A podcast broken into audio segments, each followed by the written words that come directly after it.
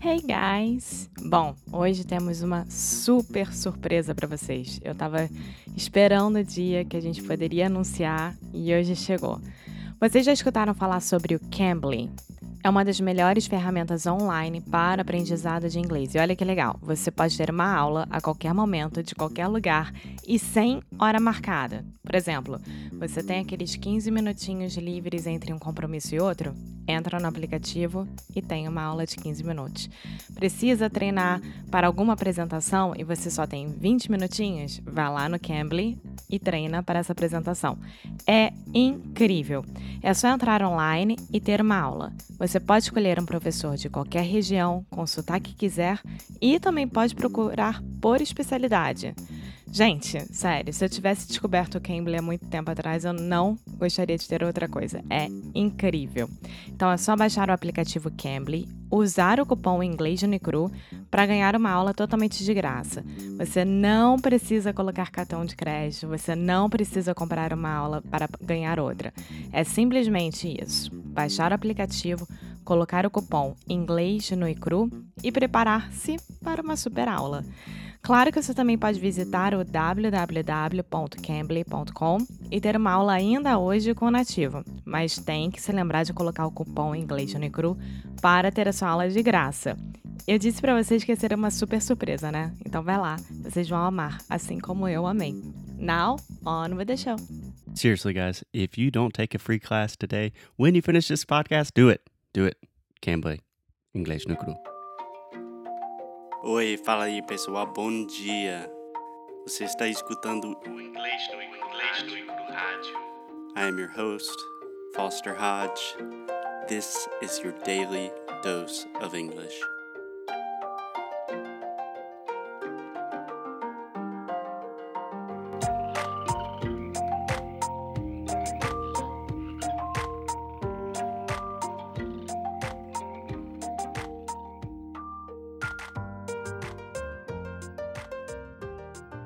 Up, guys? It is Foster from English no Cru. Happy. What day is today, Alexia? Hump day. Hump day. Today's Wednesday. I am a little bit under the weather. Yeah, Foster got really, really sick this past three days. É, você deve falar isso em português. Por acaso minha mãe está aí escutando. o Foster ficou muito doente esses últimos três dias, assim, de cama, sem conseguir se mexer. E agora está voltando ao normal. Então, Alexia, tem uma surpresa para mim. Eu não sei de qual tema a gente vai falar hoje, mas a Alexia falou que vai ser divertida, que provavelmente quer dizer que vai encher meu saco. Don't say that. okay, what are we talking about today? so, as usual, I always use Instagram to ask you guys a lot of questions. You use Instagram? Yes. What is Instagram? Shut up. And then I literally don't know. And then a few weeks ago, I asked you guys to send personal questions for us. So I would do the About Us episode. Personal questions about us. Yeah. Why would you ever do that?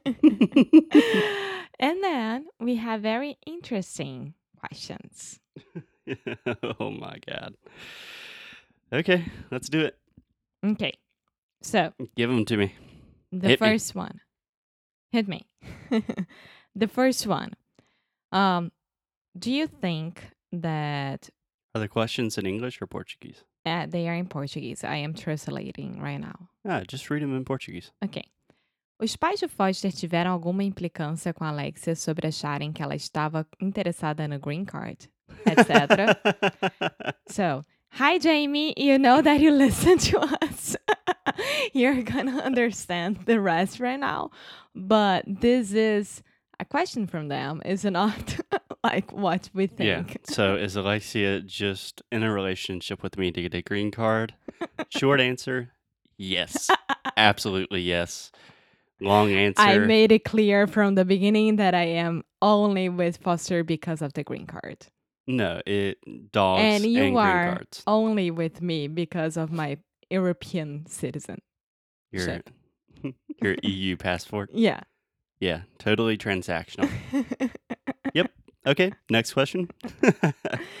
no, seriously, I don't think they they ever thought about it.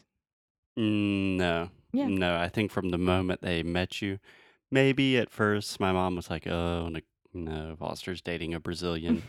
I never think that they thought, "Oh, he, she's doing this for a green card." But from the moment they met Alexia, they loved Alexia. ah, yay. Okay. So, como vocês se conheceram? Uh, we met each other in a bar in Rio. Yeah. So, people who are from Rio and are listening to us, we met at BG, Baixo Gávea. Yeah, it's so romantic. Yeah, it was a Thursday night. Everyone was there, including me, including Foster, and we Yeah. met there. A quick tip for all of the female listeners looking for handsome gringos. BG Thursday night, you will find a lot of. I think that nowadays it's not BG anymore. It's um Belmonte de Leblon. Yeah, Yeah. you to live. That's. I feel like everyone there, it's like so chic, so chic. You always feel underdressed. so we met there at BG. And then we have our first date. We had. We had our first date, which lead us for the next question. Como foi o primeiro encontro? How was our first date? Yeah, I think the first date was pretty good. So we went to Noi Gastronomia.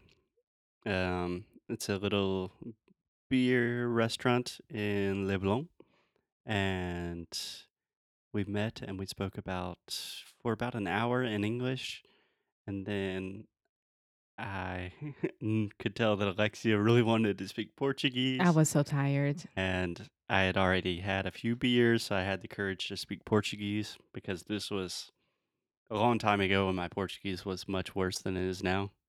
And then I went to the bathroom, switched to Portuguese, everything was good, and the rest is history. um, I lied to him that I liked beer, but Yeah, Our relationship started with a lie. Yeah. but I thought, okay, I'm gonna take this American guy to a bar next to where I used to live. So if it's really weird, I can walk home and no problem at all. And if it's not weird at all, that's fine. I am really near home as well. And this is a bar for those who love beer. You should go there. Noi is super cool. You just And- assume because I was American, I loved beer. yeah, Yeah. Of course. Well, in this course. case, your assumption was correct. and because yeah, that's true. And because while we were in BG, you told me that you used to love beer as well. So And I was probably drinking a lot of beers. yeah. Yeah. The, all the clues were there. All the signals were, were clear. ok, so next one. Quais foram os países que vocês já visitaram que mais gostaram? Um, do you want to answer this question together or separately? Um, I think that I loved Uruguay so much. I think it was the most amazing surprise in my life that Yeah. Uruguay is in my heart forever. Yeah. I mean, I think literally because the amount of red meat you ate, it is literally in your arteries giving you a heart attack. So, just to clarify, together we have traveled to now Portugal, the US, Brazil, Argentina, Chile, and Uruguay. Yeah. Is that correct? Correct. And then, And then I have traveled to Paris and um England. So the south of England, like Oxford, Bath, Swanage, and a little bit of London. yeah. And, And- Foster is everywhere. I've, I've traveled a good bit.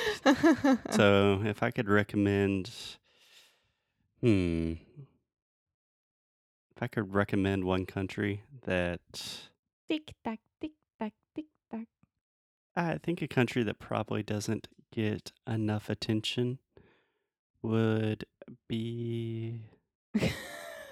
I'll have to think about it. Guatemala. Guatemala is an awesome country, but not for the faint of heart. It is pretty difficult travel. If you're traveling in Europe, I would always recommend Spain. Spain is Yeah. holds a special place in my heart. If you're going to Asia, I mean Thailand's a great place, obviously. Uh yeah. Yeah. Well, I think from our last trip, last trips, Our last trip. yeah, I think that Uruguay will be my top one.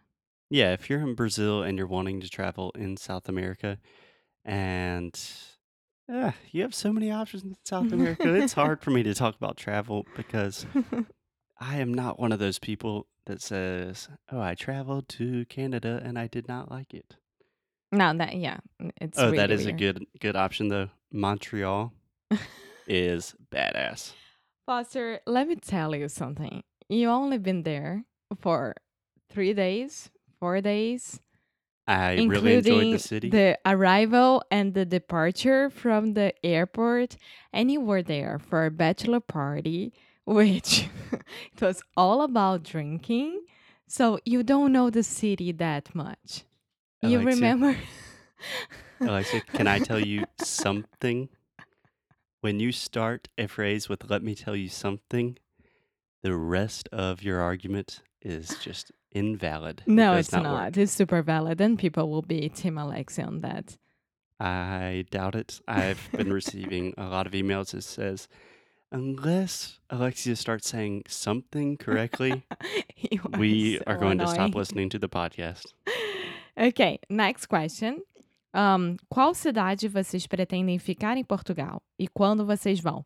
This was a question a long time ago before we come we came to Portugal. Yeah. So now we are at Rosário, which is an aldeia. I don't know how to say this in English. Yeah. in So Alentejo. Portuguese people are pretty weird. We are recognizing that very quickly. So we are technically in Rosário. Actually, technically, we're not even in Rosário. que não é uma vila, mas não é uma aldeia, mas não é uma cidade, mas não é um monte, mas não é uma herdade. Os portugueses são esquisitos. Pra cacete, nossa senhora. yeah, Foster he started to talk about like small towns and cities and the owner of the house he was like, "No, no, no. Aqui não é, cá, cá não é uma cidade. Isto é uma aldeia. Yeah, Mas onde nós estamos é um monte.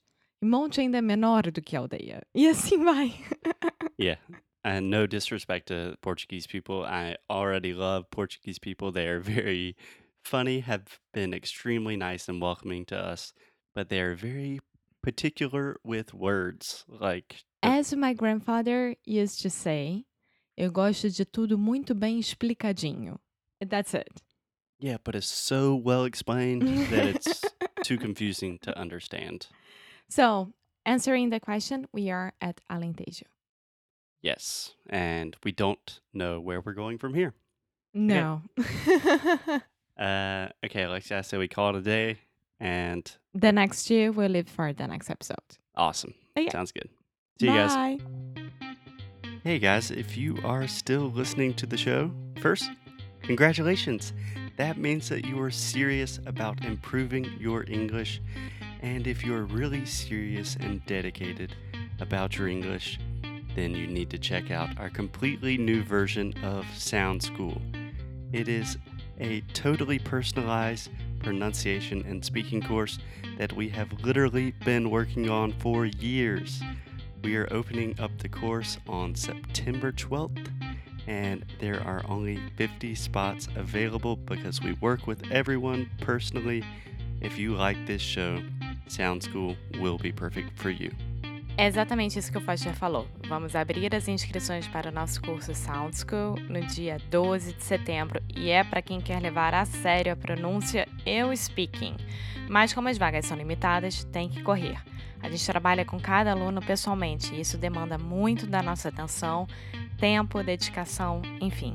E é claro que a gente quer que vocês tenham a melhor experiência possível. É só entrar no nosso site www.inglêsunicru.com e se inscrever tanto para receber as novidades quanto para saber mais sobre o curso e não perder essa super chance de fazer parte da família Inglês Unicru. Espero te ver por lá. And as always, keep up the good fight and lose well.